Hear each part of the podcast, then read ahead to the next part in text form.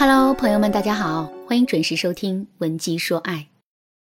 前几天，小美在微信上跟我说：“老师，上周我跟男朋友大吵了一架，后来他就跟我提了分手，微信、电话都拉黑了。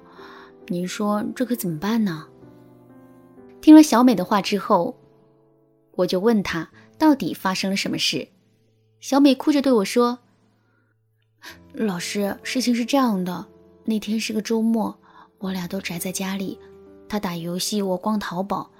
逛着逛着，我发现了一条很好看的裙子，于是就转过身对他说：“亲爱的，我想买一条裙子。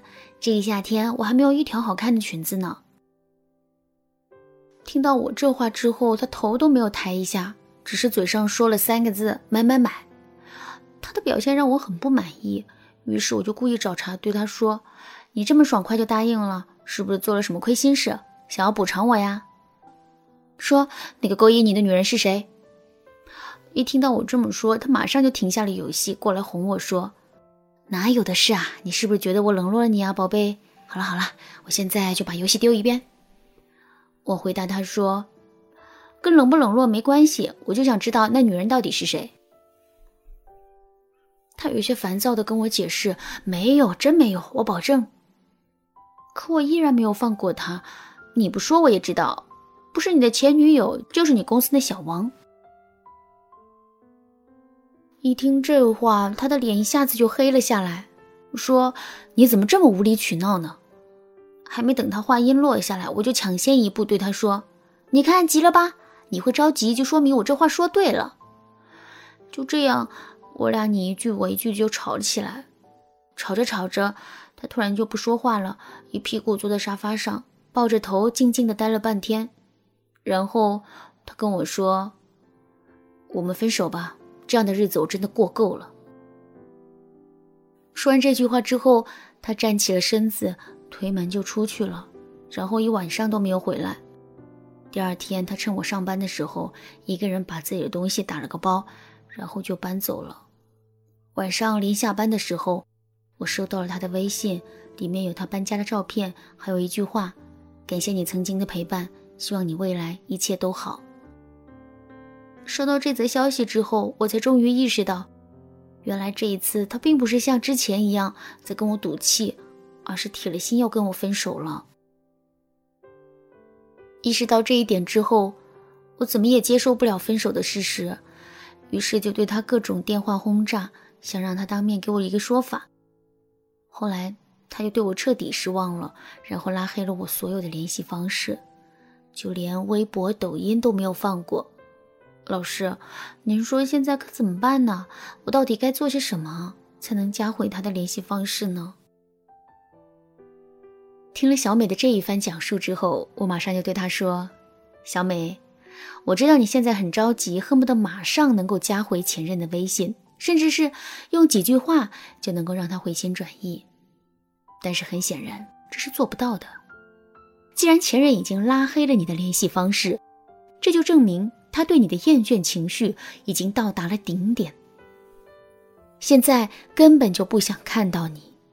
所以在这种情况下，加回对方的微信并不是最重要的。而且，即使你加回了对方的微信，又能怎样呢？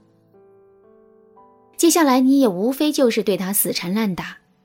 这样一来，两个人的感情也只会变得越来越差。如果在听到这节课程之前，你已经犯了类似的错误，并且不幸中招，该怎么办呢？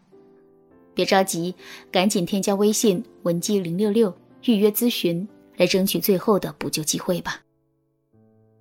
其实拉黑我们的联系方式之后啊，前任的情绪会经历一个类似于反抛物线的过程。也就是说，在最开始的时候，前任的情绪是最激动的，这个时候他心里想的全都是反驳和对抗。可是这种情绪并不会一直持续下去，到了后面，前任就会经历一个后悔期，这才是挽回爱情的关键阶段。一边听着我说话，小美的情绪啊，一边慢慢的恢复了平静，说：“老师，您说的这些话我都听懂了，也觉得非常有道理。”可是，如果不去加回前任的微信的话，我现在又该做点什么呢？我想这个问题肯定也是正在听这个音频的你所关心的。那既然如此，我们就一起来聊一聊这个问题吧。其实，在被前任拉黑联系方式之后，我们马上要做的事情有三件。第一件事，平复自己的情绪，让自己有一个良好的状态。为什么要平复情绪呢？因为紧张、愤怒的情绪只会冲昏我们的头脑，影响我们的发挥，甚至是让我们不断犯错误。这对挽回来说是非常不利的。举个例子来说。在情绪平静的时候，我们想去挽回前任，可能会说：“我认识到了自己的错误，也知道了我根本就放不下你，放不下这段感情。咱们在一起都这么多年了，风风雨雨的不容易，让我们再给彼此一个机会好吗？”可是，在情绪激动的时候，这番话很可能会变成：“我哪里对不起你？你凭什么跟我提分手？只要我不答应，这就不作数。”你看，同样的一个诉求，在不同情绪的影响下，就会得到完全相反的效果。这进一步证明了管理自身情绪的重要性。说到这儿，可能有人会说：“老师啊，我天生就是一个急脾气，一遇到事情就会控制不住自己。您说，我到底该怎么管理自身的情绪呀？”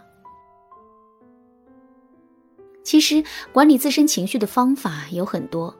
比如，情绪分流法、情绪变焦法、A B C D E 法等等。如果你想系统学习这些内容，可以添加微信文姬零六六，文姬的全拼零六六，来获取导师的指导。好啦，今天的内容就到这里了，剩下的部分我会在下节课继续讲述。